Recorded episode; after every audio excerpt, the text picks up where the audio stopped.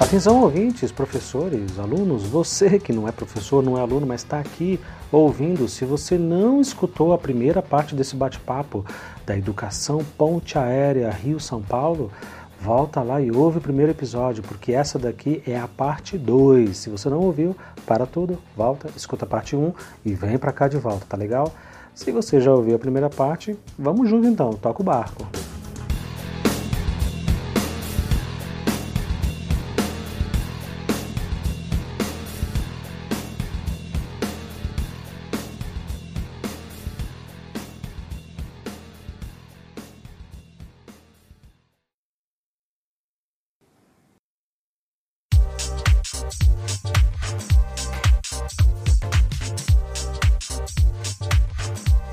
Escolas estaduais do estado de São Paulo tem umas coisas interessantes do tipo ATPC. Eu não sei se você já ouviu falar nessa sigla. É uma sigla que significa Aula de Trabalho Pedagógico Coletivo. O que na prática é uma reunião que nós professores fazemos uma vez por semana ou duas, dependendo ali da carga horária de cada profissional, e que a gente tem que se reunir. A gente se junta em grupo ali com o nosso coordenador ou coordenadora pedagógica e a gente vai tratar das questões das, da escola, a gente vai fazer uma capacitação, realmente um trabalho pedagógico, né? É, para pensar na escola, pensar em projetos, pensar em, em, em, caminhos e rumos que a gente vai seguir juntos ali. Uh, e é lógico que a gente recebe por isso. Na contagem final ali, isso acaba dando as 40 horas semanais, dependendo da sua carga, mas no máximo chega em 40 horas semanais do que você trabalha. Uh, às vezes são uma, duas, três, algumas horas ali de reuniões que a gente faz, uh, mas na prática, na prática, a gente realiza muito pouco, muito pouco. De todas as escolas que eu passei, eu me lembro de uma ou duas ter tido algumas reuniões de verdade relevante, produtivas, em que a gente sentou e discutiu temas importantes e conseguimos é, chegar em algum lugar, né? criar ali caminhos e soluções práticas para a nossa realidade naquele momento. Na imensa maioria é um muro de lamentação, é um chororô danado, é só reclamação, é só queixa, é só bate-boca ou indiferença mesmo. O professor com o celular na mão, verificando as últimas informações ali do seu importantíssimo WhatsApp e mais nada, sabe? Produz-se muito pouco, infelizmente. Infelizmente, esse seria o momento ideal para a gente criar estratégias, sentar juntos ali aquele monte de professorado e trocar uma ideia. E aí, não tá bom, né? Pois é. Tem coisas que está na alçada do Estado fazer, não está no nosso alcance. Tem coisas que está no alcance da família e não nos cabe e nem a gente poderia. E dentro do que é possível, o que, que a gente vai fazer? É um espaço e um tempo valiosíssimo que infelizmente é mal aproveitado, porque na imensa maioria das vezes está todo mundo cansado e está todo mundo de saco cheio, só olhando para o relógio para ir embora. Uh, conversando com alguns colegas que eu tive contato do Rio, eu fiquei sabendo que nem isso vocês têm aí, esse tempo para se reunir. Não, então, aqui, oficialmente, a gente não tem esse tempo na escola. A gente faria em casa. Então, acaba até ultrapassando essas quatro horas. Porque em casa a gente vai perdendo muito tempo com isso. Mas a gente, enquanto professor do 1, não tem esse tempo na escola.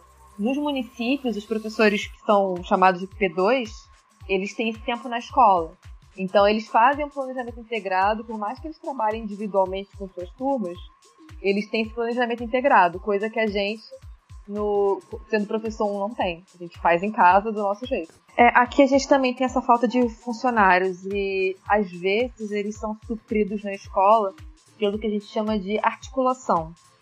São professores que, às vezes, por culpa de otimização de turma, perdem tempo de sala de aula. E eles não conseguem vaga para complementar essa carga horária em uma escola próxima. Então, o que acontece? Esse tempo que eles teriam que estar em sala de aula, eles ficam na escola exercendo alguma função que está carente de funcionário. Então, ele vai para o portão, abrir portão. Ou ele vai pegar quadro de horário e trabalhar como dirigente de alunos ou ele vai para coordenação ajudar na burocracia, no tempo que ele deveria estar em sala de aula. No geral, o planejamento, quando tem, pelo menos no município, ele é respeitado para planejamento. Essa função de auxílio nas atividades da escola fica por conta da articulação, mas somente em casos de professores que perderam algum tempo de sala de aula. Aí no Rio, as tias que trabalham na escola, as inspetoras de aluno que apoiam aí nos corredores, no pátio, que, como você falou, abrem os portões para que os alunos entrem, fecha e tal. Até mesmo o pessoal da limpeza e as tias da cozinha, as merendeiras, uh, é terceirizado, porque aqui está tudo terceirizado. O pessoal da limpeza, cozinha, está tudo terceirizado. Você tem professores ali contratados por concurso e uma imensa maioria contratada fora de concurso e só. Cada vez mais o pessoal é terceirizado. Ainda tem alguns funcionários antigos que são concursados, e esses concursados às vezes são desviados de função. Por exemplo, eu tenho lá na escola concursado que, que era para ser inspetor de alunos e está trabalhando na secretaria por de pessoal. Mas cada vez mais esse pessoal é terceirizado e cada vez mais esse pessoal é precarizado. Eu já vi casos de funcionários de limpeza terceirizado ter que trabalhar doente para não perder o dia de trabalho porque não tem direito ao atestado. O inspetor chama inspetor mesmo. É inspetor, dirigente de turno, depende muito. Vai do, do que o pessoal na escola está habituado. Mas esse pessoal é sempre muito atarefado. A minha escola do estado, por exemplo, que é uma escola grande de 20 salas, tem pelo menos três andares, é uma escola grande, com um pátio grande e tal. Só tem três meninas para limpar a escola inteira. E a cozinha, que funciona nos três turnos da escola, só tem quatro funcionários. Três meninas para limpar 20 salas. 20 salas, mais o pátio, mais o prédio anexo, mais a quadra.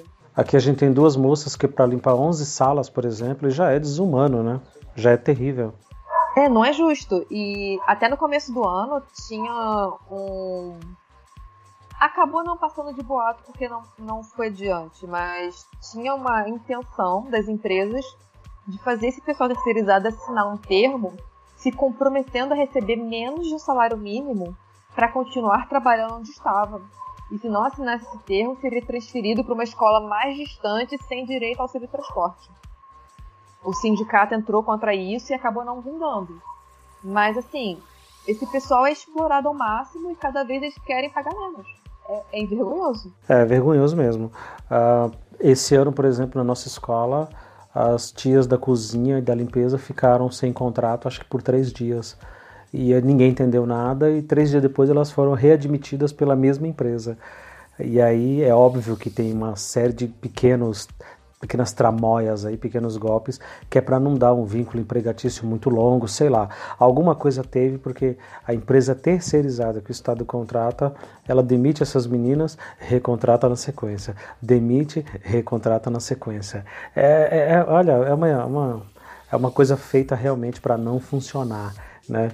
Mais uma vez citando o mestre Darcy Ribeiro, é, é projeto, é um projeto extremamente bem elaborado para que a coisa não aconteça, para que não dê certo, né?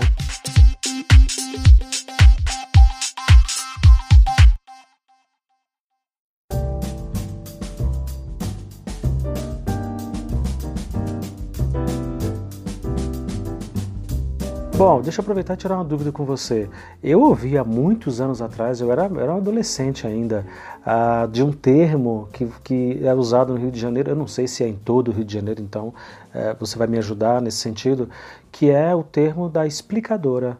Uh, você sabe o que é a, a, explicadora? Explicador, assim, por fora da escola? Sim, por fora da escola. Eu, aqui no Rio tem também. Eu até já fiz explicador também, porque eu passei a minha quinta série, hoje em dia, o sexto ano, sem professor de matemática, minha mãe pagou explicador para mim. Olha só que legal. Aqui em São Paulo, ninguém faz ideia do que é uma explicadora, né? Eu, quando entendi o que era esse termo, comecei a buscar outras associações, o que nada mais é do que um reforço, né? Então o menino está ali com uma dificuldade, a criança não consegue entender o matemático, o português, geralmente são essas duas matérias, né? Aí contrata lá uma professora de reforço e vai fazer um reforço, vai estudar aquela matéria, ou às vezes precisa passar numa prova e chama um reforço. No Rio de Janeiro se chama explicadora. Olha que legal, pô, parece muito mais objetivo o termo, né? Não, não, vamos contratar aqui uma explicadora porque você não está entendendo, precisa de alguém te explicar isso daqui.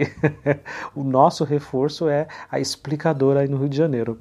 Ah, e quem já me ouviu em outros episódios já me ouviu dizendo que eu, minha família toda e eu, nós viemos da Bahia, eu vim muito criança, praticamente não morei lá, uh, mas lá na Bahia, especialmente no interior, não é nem reforço e nem explicadora.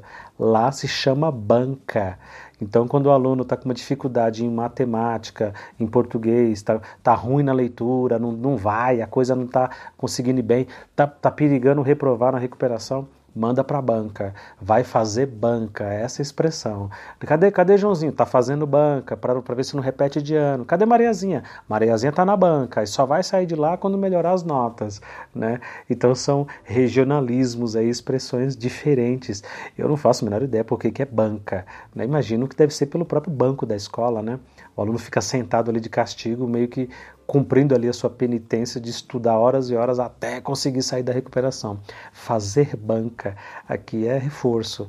Quando eu soube que era explicadora no Rio, eu falei: caramba, são, é, é, é a mesma coisa, é a mesma função, é o mesmo ato, né, a mesma ação, mas com nomes diferentes. Isso é muito legal, muito legal.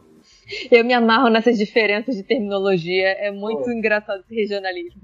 Mas hoje em dia eu tenho alunos que vão para a explicadora porque a família não quer se comprometer de ajudar o aluno naquele conteúdo. Então ele vai para a explicadora para muitas vezes fazer a pesquisa do trabalho que eu passei, ou para fazer o dever de casa que algum professor deixou. Coisa que o pai e a mãe simplesmente podia falar, ó, oh, vamos fazer isso aqui. Faz que daqui a pouco eu dou uma olhada se você fez. Não é difícil. Mas aqui no Rio, algumas famílias usam isso para terceirizar a obrigação deles de estar tá acompanhando esse aluno. Mas a explicadora é paga, né? É paga. Não é um complemento da escola, né? Algumas vezes já teve o projeto de reforço escolar, que aí é um professor da escola que é contratado para fazer como se fosse uma hora extra. E ele ficaria na escola no contraturno e os alunos com pior desempenho seriam selecionados para ir para esse reforço. Não é obrigatório, iria quem quisesse mas nem, nem sempre tem esse programa. Às vezes ele volta, às vezes ele some, depende muito. É, aqui, apesar do nome ser reforço, eu, em todos esses anos, eu não me lembro de nenhum aluno meu dizer que foi fazer reforço, que foi, sabe, ter uma aula particular para treinar para uma prova, para melhorar qualquer dificuldade. Não me lembro. Nem, nos nem nas escolas particulares que trabalhei. Ah, já me perguntaram, né? Pais e mães já vieram nas reuniões, enfim, na escola perguntar se eu não se eu não dava aula particular, quanto que eu cobrava e tal. E eu, eu recuso, eu sempre recuso, porque especificamente esses pais e desses alunos, eu sei que é só sem vergonhice do menino. Ele, ele pode melhorar, ele pode se dedicar um pouco mais e não está fazendo porque não quer. A gente vê esses meninos dentro da sala e na maioria das vezes a gente vê diferente do que o pai e a mãe vê em casa, né? E a gente sabe que ele pode render um pouco mais e não rende porque não quer, porque não está se esforçando. Para ele não é importante. Ele está mais preocupado com o recreio e com a, e com a hora da educação física para jogar bola. Uh, eu sempre recuso. Imagina, vou dar aula de reforço para um aluno que já está comigo na sala de aula, né? Se ele não se interessa pela minha matéria, pelo meu conteúdo na sala, tu imagina se ele vai se interessar com o pai pagando. Então, já começa que também não é justo. Então, não me lembro, não me lembro de ninguém ter feito reforço. Deve existir, deve existir, enfim, mas eu não conheço. Aluno meu, eu não conheço. Em boa parte porque também, pelo que você acabou de falar, que a família ela meio que se isenta, né? Tipo, ah, mãe, pai, eu não entendi isso aqui, tá? Não, pá, vai pro reforço, pronto paga e se vira no reforço e, e o outro acaba terceirizando de novo o problema, né? Passa para o outro professor particular lá para que ele treine o filho, para que ele ajude a fazer lição de casa, o dever de casa, e também por causa disso, né, por causa dessa razão. De qualquer forma, nem explicadora, nem banca e nem reforço. O que a gente gostaria mesmo é que o aluno conseguisse entender e conseguisse avançar dentro da escola, no contexto atual da escola pública. Não é o que acontece, mas estamos aí, estamos na luta.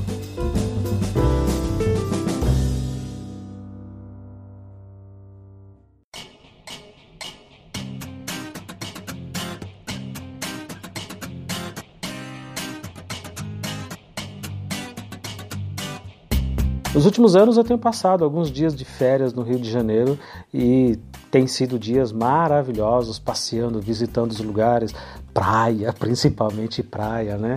Mas especialmente centros históricos, lugares muito, muito tradicionais, que tem sabe, tudo aquilo que a gente estuda no banco de escola, uh, nos livros, nos cadernos, de repente você está ali numa estação chamada Catete, da rua Catete, do Palácio Catete, né? E para quem estudou a história do Getúlio, o suicídio e o governo brasileiro, ainda quando a capital era no Rio, isso faz todo sentido, é mágico, é mágico. Para quem é de fora, pelo menos no meu caso, é, você dá conta de que está tudo ali. As coisas estão todas ali, as ruas existem, a, o palácio existe, a história viva está ali, né? Ah, e aí comentando com alguns colegas professores, animado quando eu voltava de férias, poxa, tive no Rio e tal, e os, os colegas, caramba, você foi pro Rio, você foi pro. Não te assaltaram, não te sequestraram, não fizeram nada com você? Como se aqui onde a gente morasse não fosse tão ou mais violento do que lá, né? Veja só você, a gente mora aqui no extremo, para quem está me ouvindo, no extremo da periferia de São Paulo, sabe? Longe de tudo, de todos, não tem saneamento básico, não tem esgoto, é tudo a céu aberto. E vem me dizer que outro lugar mais violento é mais perigoso. Não é, não é mesmo. Então, assim, quem vive uma realidade, vive a outra e entende perfeitamente e sabe que sim, existe a violência, existe o perigo, mas aí, meu amigo, a violência ela é generalizada, infelizmente ela é democrática, ela está em tudo quanto é lugar. Não é esse estereótipo também, assim, né? Aí, mesmo quando eu dou essa explicação que eu estou comentando agora, algum colega ainda diz, é, mas lá ainda é um pouquinho pior. lá ainda é um pouquinho pior. Não, não tem isso não, meu compadre, não tem mesmo. Você deve ouvir muito esse tipo de coisa, né? Olha, ouço muito e ouço de gente aqui do Rio mesmo, dependendo da região que mora. Eu sou nascida e criada na Baixada Fluminense, então eu meio que tô acostumada com a situação daqui. Já fui assaltada? Já, já fui. Mas a maioria dos assaltos foi na capital, não foi nem aqui na Baixada. E aí entram duas curiosidades. Assim, as duas escolas que eu dou aula são do lado de comunidades, que é como atualmente o pessoal chama favela aqui no Rio. Uhum. São, são favelas pequenas. Eu já trabalhei em favela grande. Já, possivelmente você até conhece. Eu já trabalhei na Porta da Chatuba. E, e assim, isso influencia muito. É, a, a, escola tem que ter um bom diálogo com a comunidade. Quando eu trabalhei nessa, nessa escola, na favela da Chatuba, eu ouvi o pessoal falando que assim a direção atual conseguia conversar com a comunidade de modo que a escola funcionasse, porque a direção anterior tinha resistência e aí às vezes acontecia do tráfico botar corpos na frente da escola só para não ter aula. Então assim é uma questão do diálogo. Eu nunca tive minhas atividades pedagógicas atrapalhadas por causa de violência. Uma única vez eu, aconteceu de eu estar fazendo chamada e alguém dá, dá tiro perto da escola, mas parece que foi gente que, sei lá, comprou arma e foi testar. foi fazer tiro-alvo. É, você comprou o produto, tem que ter certeza que está funcionando, né? É, produto. E agora com a liberação das armas, o produto vai ter que ser testado muitas vezes, né? Ai, nem fala, não quero nem pensar nisso. Ah, você, com toda essa experiência, trabalhando em escolas tão diferentes às vezes, tanto de prefeitura quanto do estado, uh, trabalhando em escolas da comunidade, muda o perfil do aluno, a atitude, o gestual, a, a, a abordagem ali dentro daquela realidade? Você acha que muda? Tem diferença? Muda. Muda muito. Muda porque os alunos sendo da comunidade, eles já vêm com toda aquela linguagem violenta que está acostumado ali eu já recebi algumas ameaças de morte. E assim, só a primeira eu levei a sério porque eu sabia que o aluno tinha familiar envolvido com tráfico. Só que, por assim, para minha sorte, o aluno estava querendo se fazer na forma do parente, mas o parente não gostava que ele fazia isso. Então a gente chamou o responsável na escola, conversou, e pelo visto o tal parente explicou para o aluno que não é para fazer isso, porque ele não queria ir preso. não chame atenção para mim, né? Por favor. Basicamente. Você vê que toda a conversa dos alunos é, roda em volta disso. Então são alunos que consomem álcool muito cedo, que começam a vida sexual muito cedo, que têm envolvimento com drogas muito cedo. E para eles é uma questão normal e natural. Estranho para eles seria não fazer. Esses dias em sala de aula, uma aluna chamou o irmão da outra de lerdo. E aí ela virou: lerda um garoto de 12 anos que fuma narguilha e bebe vodka pura? Aquilo me chocou, mas para elas foi uma questão de status. Ou a mesma coisa a questão de roubo. A mês passado, um aluno roubou o celular do outro na escola e a gente descobriu pelas câmeras. Ele negou até que a gente mostrou a câmera. E assim, ele não estava roubando aquilo porque ele precisava. Ele roubou aquilo por status, para mostrar, olha só, eu também sei roubar, eu também estou envolvido nisso. Isso interfere muito. A gente percebe que escolas que são mais centralizadas e longe de comunidades, os alunos são mais tranquilos, menos violentos e até são um pouco mais dedicados à escola. Não vamos chegar assim, a dizer que muda da água para o vinho, mas são alunos um pouco mais interessados em aprender. Esses alunos de comunidade, a gente vê que eles vão para a escola ou porque eles são obrigados, porque eles têm que ir, não sabem porquê, ou porque a família recebe o Bolsa Família e se ele não for para a escola, a família não recebe auxílio. Isso é uma praga, né? Isso é uma praga. Uh, eu vi mudanças realmente significativas uh, em algumas viagens que eu fiz ao Nordeste, uh, visitando lugares em que eu conheço de perto a realidade e vi como o auxílio ele ajuda muito as pessoas. Mas regiões metropolitanas como aqui de São Paulo, essa questão do Bolsa Família, ela, ela serve mesmo como uma chantagem, né? Os alunos, eles são obrigados por essas famílias a irem para a escola pura e simplesmente por causa do benefício. E quando eles faltam, e muitos deles faltam em excesso, deixam de ir para a escola e a gente aciona o conselho tutelar, faz ali uma busca, tenta descobrir o que está acontecendo. Quando não encontra e a gente fica enlouquecido tentando entender aonde esse aluno mora, por que, que o endereço não bate, por que, que os telefones ninguém atende, de repente aparece lá essa família extremamente brava, agressiva. Por quê? Porque cortou o benefício. Aí aparece na escola porque o Bolsa Família não está caindo mais na lotérica. E aqui né, no, no, nosso bairro a lotérica ela fica exatamente do lado da escola. E aí, na maioria das vezes, é a única oportunidade que a gente tem de chamar essa família e dizer: oh, vem cá, já que vocês estão aqui, vamos conversar. O seu filho não vem para a escola, o que é que está acontecendo? Eles têm que vir, ele não pode ficar em casa sabe? Ah, mas tem não sei quantos filhos, precisa cuidar e eu preciso trabalhar e tem que ficar. Então, mas o seu filho tem que vir para a escola. Acaba acontecendo isso, né? Do Bolsa Família virar ali uma, uma moeda de troca. O aluno ele é obrigado a ir. A, a gente tem alunos e que as famílias simplesmente não aparecem na escola. Elas simplesmente não vão não vão nas reuniões de pais, não vão nas rematrículas, nada, nada, né? Chega ali no final do aluno, aluno passa ou reprova, ele tem a vaga garantida. O sistema automaticamente rematricula aquele menino, aquela menina, mesmo sem alguma assinatura, mesmo que a gente não consiga entrar em contato com essas famílias. Ah, telefones ninguém atende, é uma confusão, um trabalho terrível. Agora, você quer ver essa família aparecer na escola? Suspende o Bolsa Família mas é quase que imediatamente. E nesses casos só acontece quando o aluno falta, né? Quando ele tem uma quantidade muito grande de faltas e a frequência dele é abaixo do necessário e vai lá quebrar o pau na escola. E aí esse é o momento que a gente aproveita e fala: Poxa, que bom que você está aqui, já que você veio, vamos conversar. Temos uma série de problemas para resolver, uma série de coisas para conversar com o senhor, com a senhora. Mas é uma pena, né? É a pena que o, que o, que o Bolsa Família ele esteja apenas atrelado à frequência e não ao desempenho do aluno e não à, participação dessa família, né? E não à presença dessa família ali na escola. E a única coisa que é cobrada ali é apenas a frequência. Pura e simplesmente, é uma pena. Eu acho que um erro fundamental do programa é não atrelar mais critérios ao benefício. Eu acho que tem que ter sim, o Bolsa Família é fundamental, como você falou, faz muita diferença, mas assim, coloca mais critérios coloca, por exemplo, critério de desempenho escolar. O aluno tem que tentar pelo menos tirar uma porcentagem de notas azuis, não pode é, reprovar muito. O pai tem que comparecer na escola X vezes por ano. Põe alguns, algumas coisas o benefício funcionar melhor. A gente já está numa fase que o Bolsa Família precisa ser reformulado. Não tirar. Não tira porque isso vai ser uma tragédia muito pior. É, é isso tudo tem a ver, né? Eu, por exemplo, é, eu fui criado numa época em que havia realmente uma pobreza extrema, havia criança de rua, havia um abandono generalizado do menor, e assim, a, a justificativa que se dava, por exemplo, você comentou aí do menino que roubou o celular do colega na escola para o status, né, para poder mostrar, ah, e aí, eu sou do crime também, olha só, e aí, não mexe comigo não.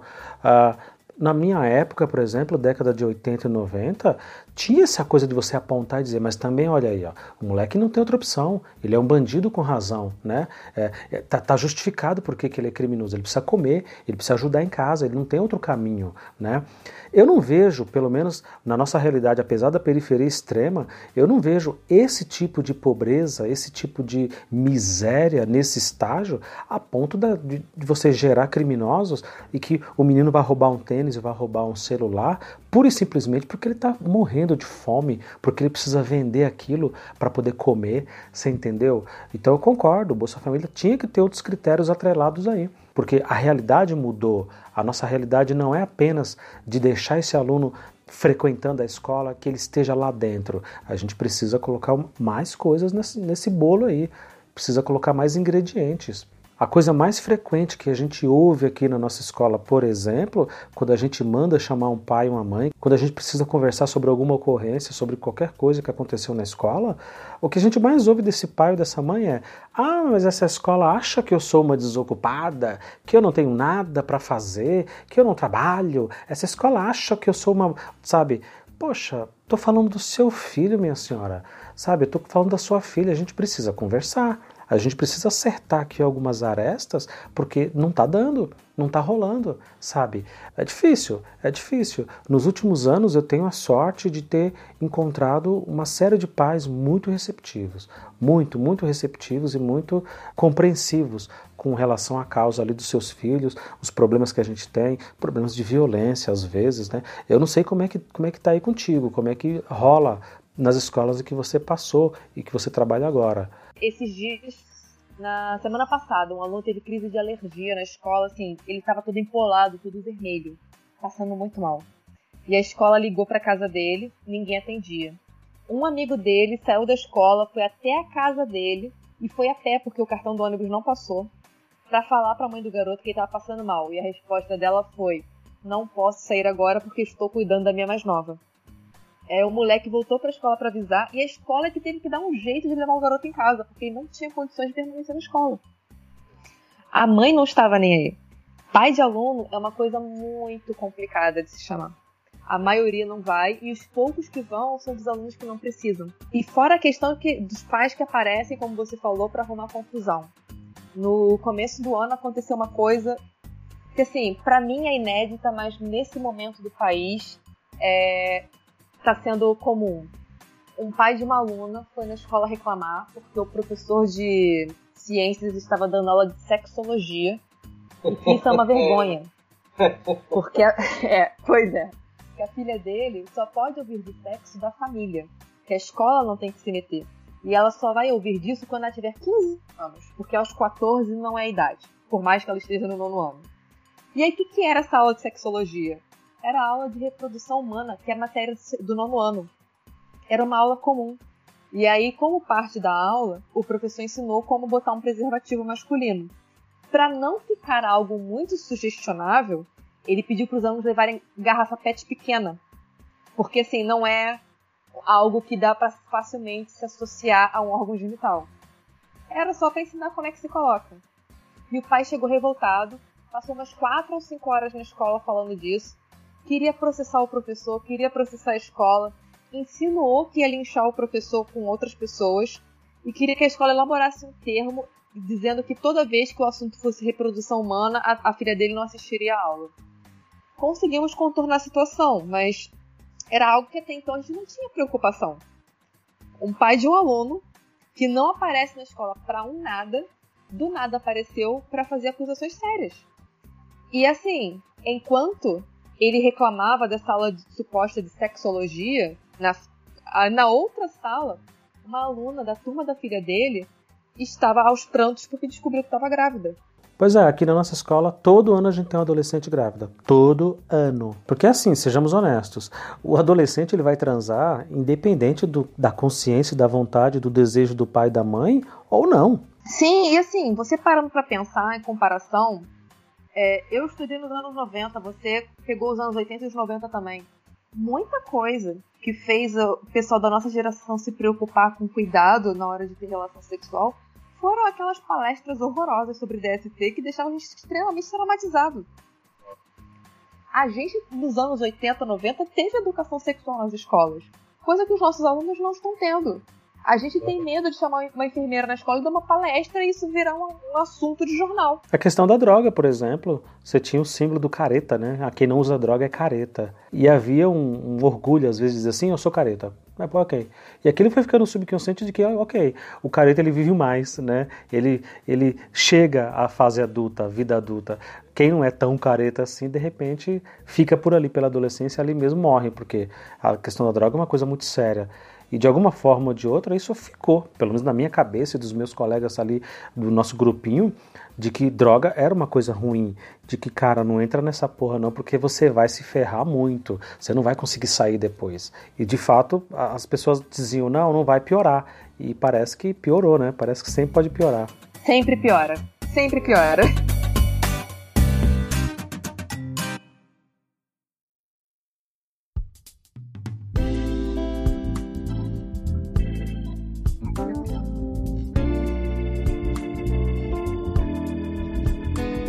Uma das esquizofrenias que existe no nosso pagamento aqui, no nosso contra-cheque, no nosso olerite aqui no, no, em São Paulo, no estado de São Paulo, ah, quando você começa a destrinchar ali o que é aquele monte de código, aquele monte de letras, né, aquela sopa de letras, é uma coisa chamada ALE, A-L-E.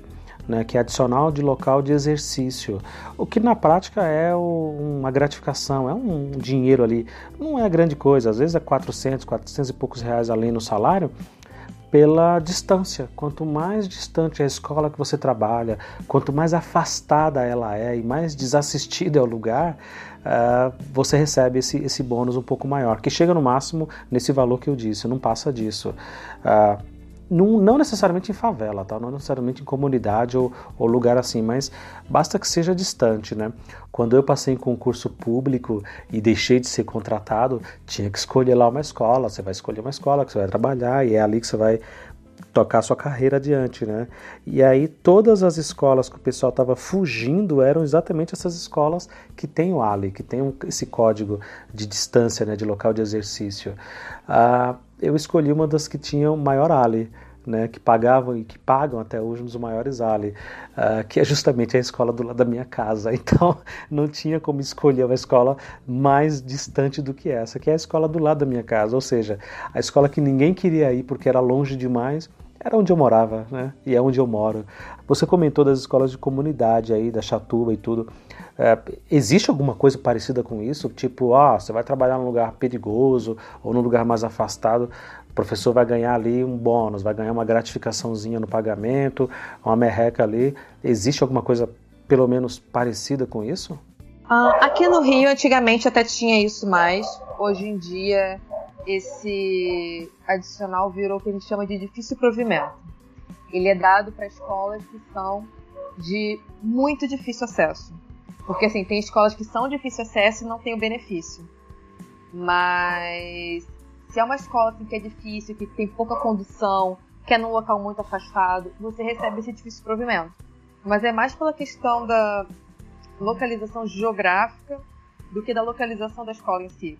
Se a escola é numa comunidade, sei lá, no Morro da Providência, que é no centro do Rio, lá não tem difícil provimento porque é uma escola fácil de se chegar. Agora, eu trabalhei numa escola em Belfor Roxo, eu saí no ano que ela ganhou esse difícil provimento.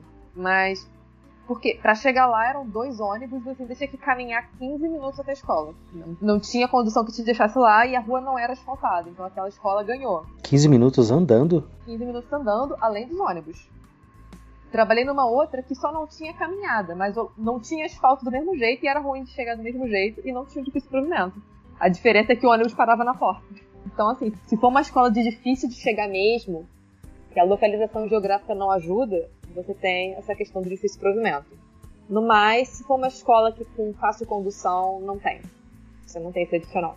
É, eu trabalhei em escolas gigantes, por exemplo, que tinha tudo. Tinha o Fundamental 1, 2, o, o ensino médio, para quem está nos ouvindo e não é da área, é, tinha lá o primário, tinha da primeira à quinta série, tinha o ensino médio, tinha tudo misturado, tudo. E era um caos, era uma bagunça, né? E a ideia justamente é essa, é separar, né? É você especializar e colocar escolas realmente habilidosas para lidar só com o ensino médio, escolas entendam e que saibam lidar exclusivamente com o Fundamental 1, 2 e separar, né? Eu acredito que essa é uma boa iniciativa, é, é o futuro. Até porque assim, a LDB prevê isso. Mas a, a questão é que assim, aqui no Rio, eles estão pouco se ligando, para não dizer outra coisa, uhum. se vai dar ou não.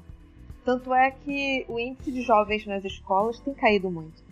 Qual tem sido a estratégia do governo? Eles decidem, ah, escolas de tal região agora não vão ser mais. Eh, não vão ter mais ensino fundamental. Para ajudar o município a absorver esses alunos, nós vamos municipalizar essa escola. E aí eles dão uma escola para o município. Nos últimos anos, o estado já perdeu acho que mais de uma centena de escolas nesse esquema de municipalização. Ele dá as escolas para os municípios terem, entre aspas, a condição de assumir esses alunos. Nem sempre o município tem a condição, e aí cria um conflito. Mas fica aquele cabo de guerra: o Estado não quer ceder e o município não tem como assumir. A gente ainda não conseguiu resolver essa demanda, e aí aqui acaba que fica muito jovem fora da escola.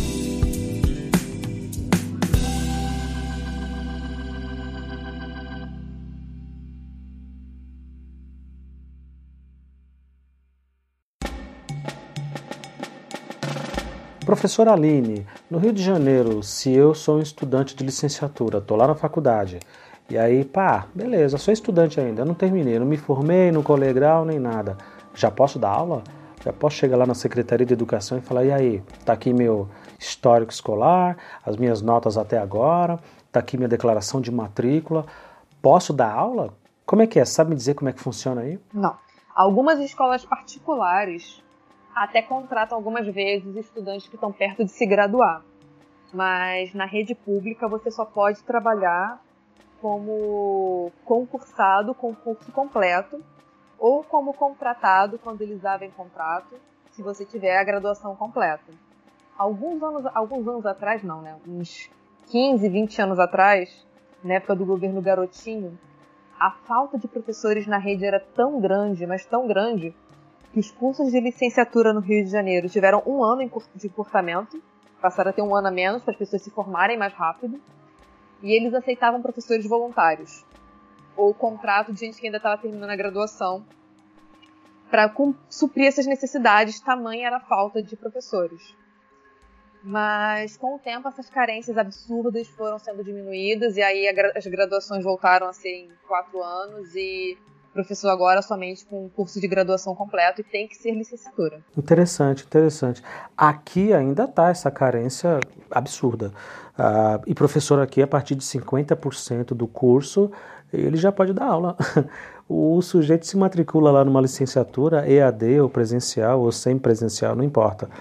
Ou na faculdade pública, na universidade pública, e a partir da metade do curso, ele comprova ali com o histórico escolar, uh, ele já consegue dar aula, ele já consegue dar aula, porque não tem, simplesmente não tem professor.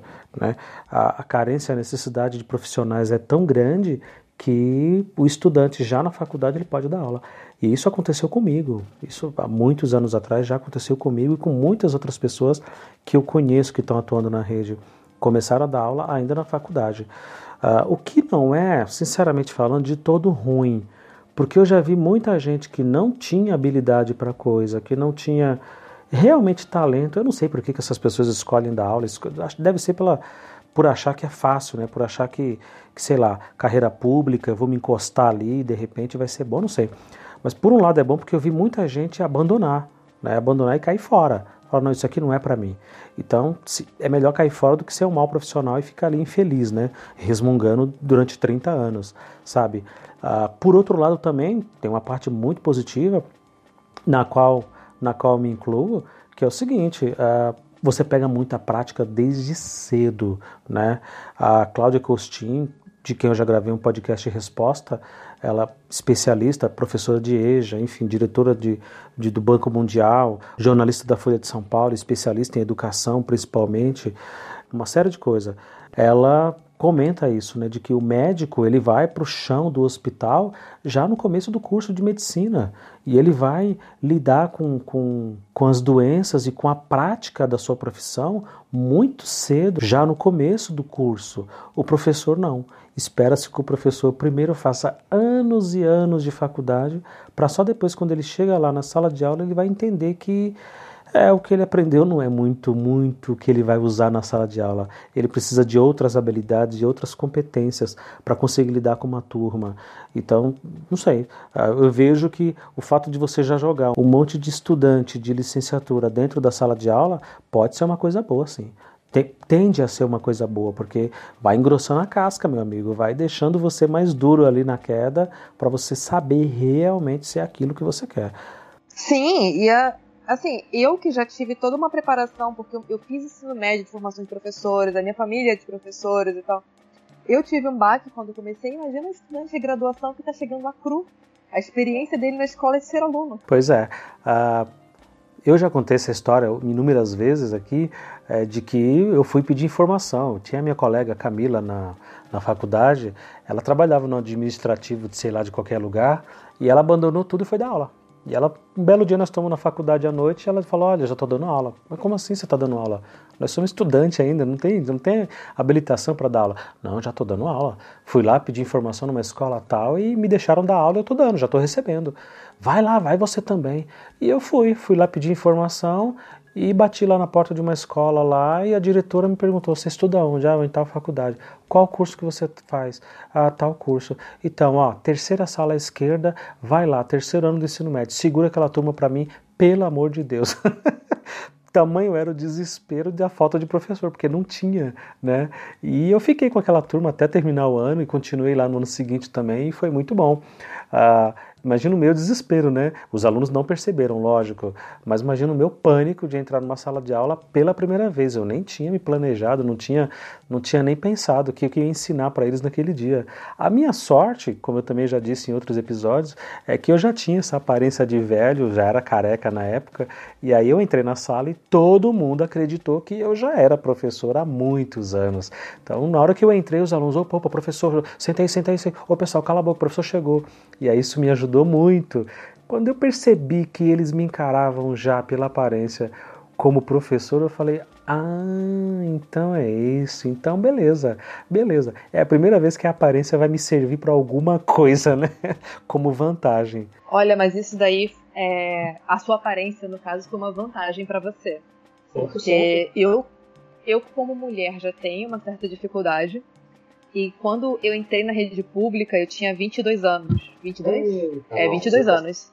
Então, assim, eu chegava na escola, a primeira coisa que eu tinha que convencer eram os funcionários de que eu era professora. Eu chegava na sala, do, eu chegava na sala dos professores e o pessoal, não, você tem que ficar aí fora. Ah, tá, desculpa, pode. E a mesma coisa os alunos, porque assim que eu comecei, eu tinha aluno que tinha diferença de idade para mim de 3 anos. Então, assim, era muito próximo. Essa minha amiga mesmo, a Camila, ela aprendeu na marra, né? na força de que é, se ela fosse toda maquiada, linda, bela, maravilhosa, com salto, vestido, ela ia enfrentar uma série de dificuldades para que os alunos levassem ela a sério.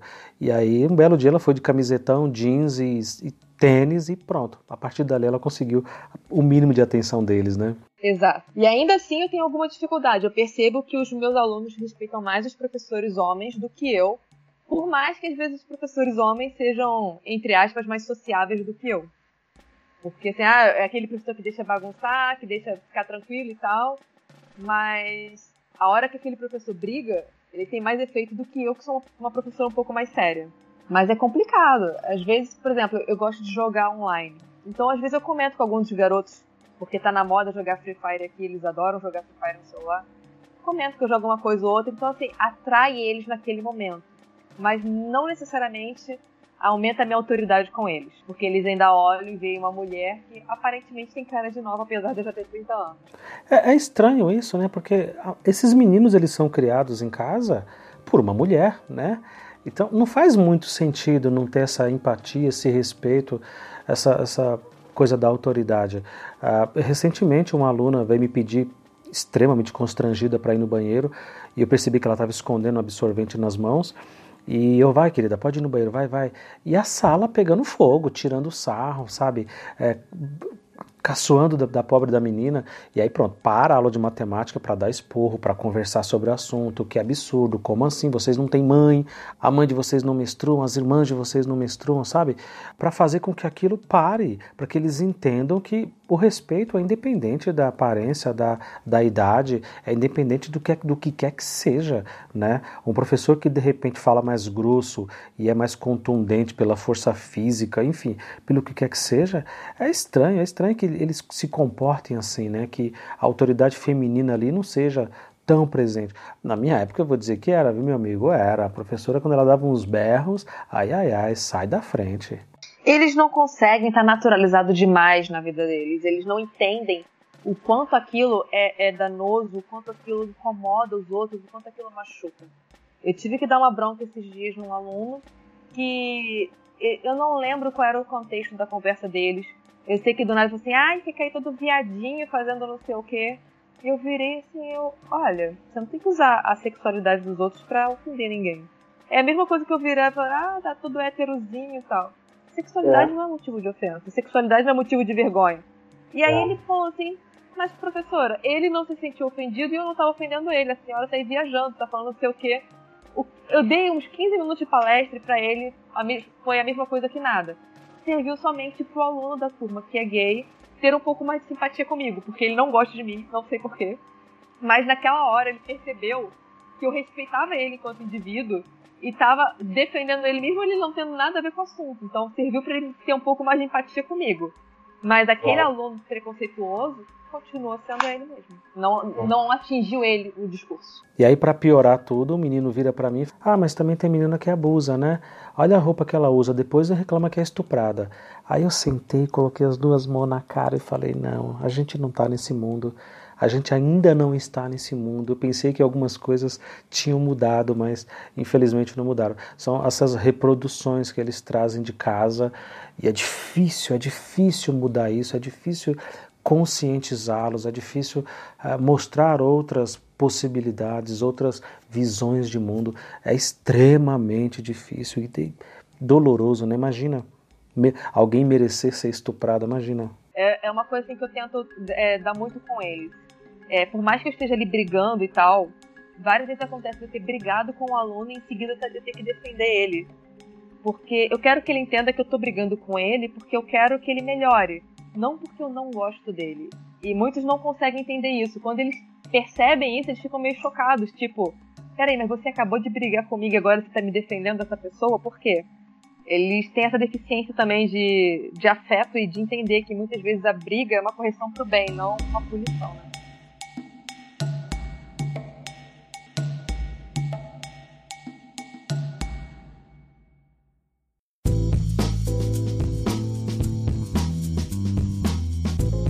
Tem uma coisa que me decepcionou muito quando eu fui para a carreira, fui para a área da educação e fui trabalhar em escola como professor, que é a sala de professores, né?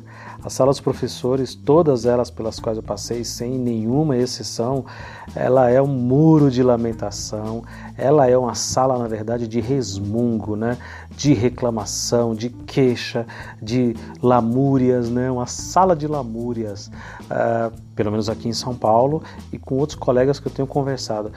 Aí no Rio, será que é uma exceção? Será que aí a sala dos professores é uma sala em que os colegas conversam sobre educação e falam sobre os projetos e falam sobre.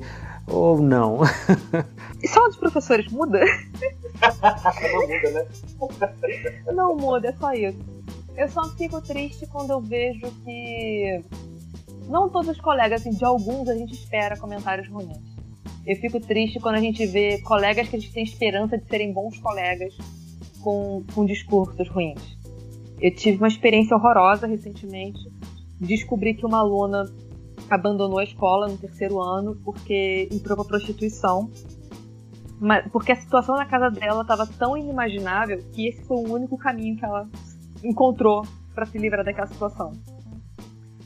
E quando me contaram isso, o pessoal me chamou então de piada, rindo. Falou assim, ah, eu vou te mostrar isso daqui, porque eu sei que você é hétero, mas se um dia você mudar de opção, tem isso daqui. Me mostraram o vídeo promocional da garota da profissão. E eu fiquei chocada como é que todo mundo fazia piada com aquilo. A gente sempre espera muito mais dos professores, né? Pois é, assim, eu, eu tô num ponto da minha vida que eu não crio expectativa com ninguém, mas eles conseguiram destruir minha falta de expectativas. É. Aquele dia eu saí da sala de professores e eu fiquei pela escola sozinha. porque foi muito difícil. Mas, no geral, todos os professores é esse. É o espaço que a gente fala mal dos alunos, fala mal da direção, fala mal do governo. E tópico número um que eu não aguento mais. Já caiu o salário? Todo mundo sabe o dia que o salário cai. Tá certo que aqui no Rio não tá com um dia fixo, mas a gente pode contar no calendário. Todo mundo sabe quando o salário vai sair, mas toda vez. Já saiu o salário? Quando é que o salário cai? Vocês já viram? E contra-cheque? Já saiu contra-cheque? Eu não aguento mais, gente. Esse assunto é importante. O, os salários pararam, estavam parcelados aí, né? Como é que tá esse parcelamento? É, a, a gente parcelou muito pouco aqui. o que aconteceu foi que a gente perdeu a data fixa de receber. A gente recebia sempre no segundo dia útil e agora passou pro décimo dia útil. E aí, às vezes, o governo fala: ah, antecedemos o pagamento e ele vai sair no oitavo dia útil não percebeu nada. O pagamento era dia 2, só tá saindo menos atrasado. Mas agora tá décimo dia. E às vezes o décimo dia cai quase no dia 20. Atrapalha um pouco as contas, mas a gente tenta se adaptar. Atrapalha um pouco, atrapalha muito, né? Imagina. Não é Quem não tem outra fonte de renda, é, não, é, não é quase nada, né? A gente aqui no Rio de Janeiro tá há cinco anos sem nenhum tipo de reajuste no salário. É igual aqui, aqui também. Então, há anos sem um reajuste realmente acima da inflação. É, é uma pena. Aí eu desisti, eu desisti de, de me preocupar com esse tipo de coisa. Eu acho que essa luta é uma luta em outra frente, né? Uh, ficar nessa, nessa essa coisa de lamúria dentro das salas dos professores, na verdade isso vai deixar a gente doente, mais doente do que os colegas já estão ficando, essa discussão. Essa é uma questão do âmbito, no âmbito político, né? exatamente ali, naquele ponto. Quem é que a gente coloca, a gente como país, quem é que a gente coloca no poder, quem é que a gente coloca à frente, né? E quais são as prioridades dessas pessoas que a gente elege, né? Se isso é mal feito, se essa escolha é mal feita, todo o resto já está comprometido, todo o resto. Então a gente está mesmo que é, chovendo no molhado aí, dando murro em ponta de faca e questionando e, e, e lamentando coisas que a gente não, não tem poder de mudar. A gente não tem esse poder de mudar, né? Aqui também tem essa coisa do, do, quinto dia útil, que cai, não cai. A gente recebe pelo Banco do Brasil e aí tem dia que o, aparece o olerite já online alguns dias antes, mas já aparece provisionado ali de, no pagamento, no contra-cheque, e aí fica, tá, tá no site ou tá no banco, tá no banco ou tá no site, aí fica uma loucura, a gente nunca sabe, né? Mas essa discussão não me interessa, nenhuma dessas discussões me interessa porque na prática, verdadeiramente, isso não está no nosso alcance. Isso é feito muito antes. São, são escolhas que a gente tem que fazer muito antes, justamente das prioridades. Porque senão a gente, como eu disse, de fato fica muito doente. Sim, é, aqui que o nível de professores doentes é cada vez maior. Mas assim, cinco anos sem nenhum tipo de reajuste, sem nenhum tipo de aumento. O salário já está extremamente defasado e por um tempo o, o governo congelou até a progressão de salários pelo plano de carreira. Então, por muito tempo, alguns professores não tiveram nenhum tipo de mudança salarial, nem por tempo de serviço, nem por enquadramento de formação. Essa questão agora está começando a ser regularizada, mas panorama de reajuste salarial, segundo o governador, só um ano antes da eleição. Ou seja, propósito eleitoreiro. É, é isso aí. E para quem está nos ouvindo, só para ter uma ideia, aqui em São Paulo a gente recebe um VR, né, um cartãozinho magnético, que é um valor diário de R$ reais. um VR de R$ reais por dia. Dá-lhe cento e poucos reais no final do mês. Uh, depois de 10 anos, depois de 10 anos, mais ou menos 10 anos, aumentou recentemente agora para 12 né? Pô, aí foi alardeado, né? Imagina a propaganda. Aumentamos o VR dos professores em 50%. Aumentou de 8 para 12. E aí você veja, já esperamos que esses 12 reais vai ficar para os próximos 10 anos também. Talvez em 2030 nós tenhamos aí um aumento de VR.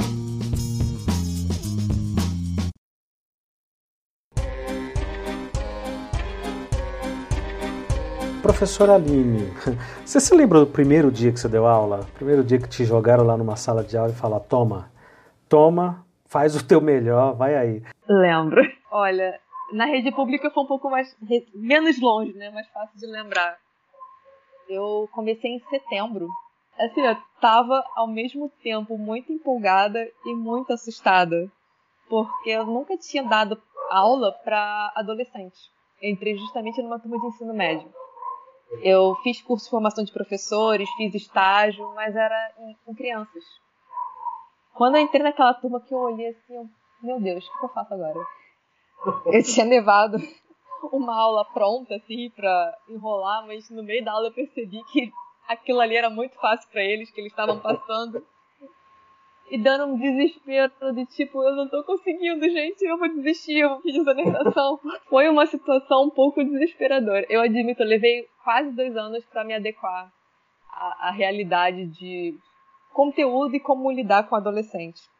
Porque eles me olhavam de um jeito Assim, o, o, mais velho da turma tinha 19 anos, ia fazer 20. E eu com 22. Eu não entendia como é que eu ia falar com autoridade com alguém que tinha quase a minha idade. E no mesmo ano eu peguei EJA. E eu olhava aquele pessoal mais velho do que eu e eu, gente, a, a, a moça tem 60 anos, como é que eu vou falar com ela que ela tá errada. É, isso aí. E para quem tá pensando em entrar na carreira, não tem receita, né? Não tem uma fórmula mágica. Uh, apenas vá e não seja um péssimo professor. Lembra dos seus professores horrorosos, aqueles que você realmente detestava e você sabia, esse professor não manja nada, ele não entende nada e é muito óbvio que ele odeia o que está fazendo. Então, apenas não seja esse péssimo professor, né? Seja diferente dele. Se você fizer isso, pô, Está garantido aí 50% que você vai ter sucesso na carreira, que você vai amar o que faz. E provavelmente seus alunos vão gostar muito de você, né? Não seja o seu péssimo professor. Não seja. É, por favor, gente, não seja. Querendo ou não, na faculdade, no estágio, a gente é aluno e tem alguém ali para ajudar a gente se der a coisa errada. A gente, como professor, sozinho na turma, a realidade é completamente outra. A questão é a gente se encontrar ali e achar um meio de se conectar com os alunos. É, a questão toda é achar a estratégia que melhor funciona com a sua turma. Porque não tem como. Cada turma é uma turma. Cada um você vai chegar de um jeito. E, beleza, reclamar faz parte? Faz. Mas não limite a sua prática pedagógica a isso. Tente achar uma estratégia que você consiga atingir o seu aluno e tentar trazer ele para você. Não vai ser fácil, não, às vezes não dá para atingir todo mundo, mas o máximo que você conseguir, melhor. E, e eu tô vivendo um momento que eu tô precisando reencontrar isso, porque eu tô meio desiludida agora. Mas eu tô tentando reencontrar um jeito de me conectar, porque a, a nossa profissão é isso, a nossa profissão é viva, não tem um, um jeito X de fazer a coisa que sempre vai dar certo. A gente tem que ser sempre em constante adaptação. Você encontrou professores mais velhos assim ao longo da sua carreira, ou lá no comecinho principalmente, que ficavam com aquele discurso tipo: "Menina, você é tão jovem, vai estudar outra coisa, vai trabalhar outra coisa, sai dessa vida". você, você encontrou essas figuras ao longo da sua vida, não? Todo dia, todo dia, todo dia, até em casa. Até na família. Até na família. Cara. Mas eu não consigo. E assim, eu tô falando isso no momento que eu estou desanimada com a profissão. Eu não consigo. Eu não me vejo fazendo outra coisa. Eu me vejo tentando sair disso. Assim, do, do desânimo que eu tô. Não da área. Eu não consigo me conceber fazendo uma coisa que não seja é, educação. Não dá. Somos dois, somos dois. Eu também, eu, eu tô nessa pegada, eu tô nessa encruzilhada da carreira é, bastante cansado bastante preocupado, né? Qual caminho seguir e para onde ir para que a coisa seja no mínimo um pouco mais produtiva, né? Ah, esse podcast, inclusive, surgiu basicamente por causa disso. Uh, tentando dialogar com outros colegas, tentando encontrar formas, maneiras de pensar, sabe, formas de agir, saídas, né? Na prática, saídas, porque não dá. Do jeito que tá, a gente não consegue realizar muita coisa. Na verdade, não estamos conseguindo realizar nada, né?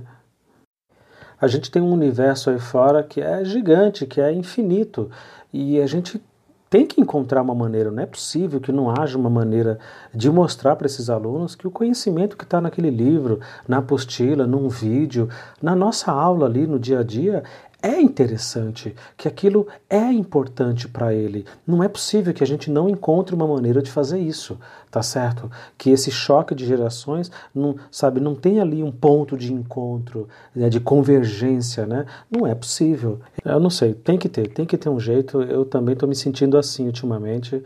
uh, nesse período sabático, vamos dizer, de muita reflexão de, de muito, e de muito pensar a educação, né? Pensar nesse modelo, uh, o que é que o Estado poderia fazer, o que é que as famílias poderiam nos apoiar e o que é que a gente, ali no chão da escola, diante dos alunos, na linha de frente, o que é que a gente poderia realizar mais e com eficiência nessa busca incessante que é o conhecimento, que é verdadeiramente o que importa. É para isso que nós estamos ali. É, tá difícil. A gente está passando por um momento que a educação, inclusive, está virando inimiga da sociedade. Mas não é momento de desistir. É um momento de tentar achar outro caminho, porque por mais difícil que as coisas estejam, a educação ainda é o caminho para tentar mudar as coisas e para tentar melhorar. Então é a gente se apoiar um no outro, a gente se ajudar, se compartilhar, se, se construir, se unir para construir as coisas, para tentar funcionar. Porque se a gente depender só do governo, se a gente depender só da família, a gente vai acabar afundando mais ainda.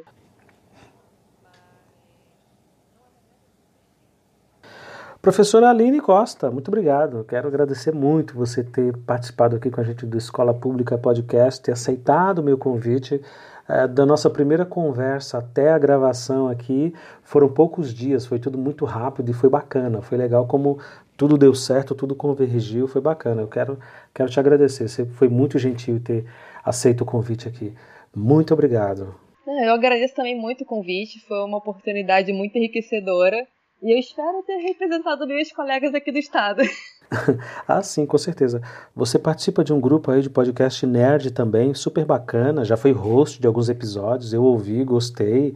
Fala um pouco deles, faz a propaganda. Ah, sim, é, eu sou podcaster também nas horas vagas. Uhum. O hobby, a gente grava quinzenalmente o Nerd Weekcast, que é mesmo para distrair, a gente fala de assuntos de cultura pop, nerd, cinema, dia a dia, cotidiano. E tá no Spotify e em outros agregadores também, é, Pocket Casts, WeCast e uh, uhum. hospedado pelo Anchor, Nerd Weekcast. No nosso último isso, o último episódio a gente falou sobre, sobre a guerra das plataformas de A gente falou um pouco sobre essa, essa competição, mas assim, tem outros programas, a gente conversa sobre séries tipo The Boys ou Chernobyl. Eu assisti e recomendo, quem quiser ouvir lá o Nerd Weekcast, uh, foi muito bacana. É, eu ouvi inclusive o podcast na sequência que eu tinha assistido a série. Eu tinha acabado de assistir a série Chernobyl, estava maluco, eu não tinha com quem conversar, não tinha com quem é, rebater um pouco o assunto, eu não sei porque os meus colegas aqui, a maioria não curte série, não são chegados, não, não assistem. E aí o podcast me ajudou muito porque é, tudo que eu estava questionando ali, tudo que eu estava de, é, debatendo na minha cabeça comigo mesmo, o podcast encaixou direitinho, foi muito bacana. Foi o podcast que você conduziu, inclusive, né? Você foi host ali. obrigada pelo feedback. É legal, a trilha sonora ficou sombria, ficou, sabe, deu um clima que ambientou bacana, ficou muito bom. Eu gostei, eu gostei e recomendo. Eu te agradeço, te agradeço mais uma vez. Obrigado, Aline. Ótimo convite, obrigada. E assim, eu quero te agradecer por você estar fazendo um podcast voltado para a escola pública, porque até como eu falei com vocês no Facebook outro dia, é, são muito poucos que tratam especificamente de escola pública. Eu acho que só tem o seu. Os uhum. outros tratam de educação de forma geral, mas tenta, tenta puxar para pública, mas acaba falando um pouco mais geral. E a gente precisa muito debater escola pública porque a sociedade precisa entender o quão fundamental a escola pública é para resolver tudo, tudo, tudo. e muito obrigado a você que ficou com a gente até agora, que ouviu o primeiro e o segundo episódio desse especial Rio-São Paulo, falando sobre a educação de lá e de cá, ou se você estiver no Rio, de cá e de lá. Uh, muito obrigado e um forte abraço.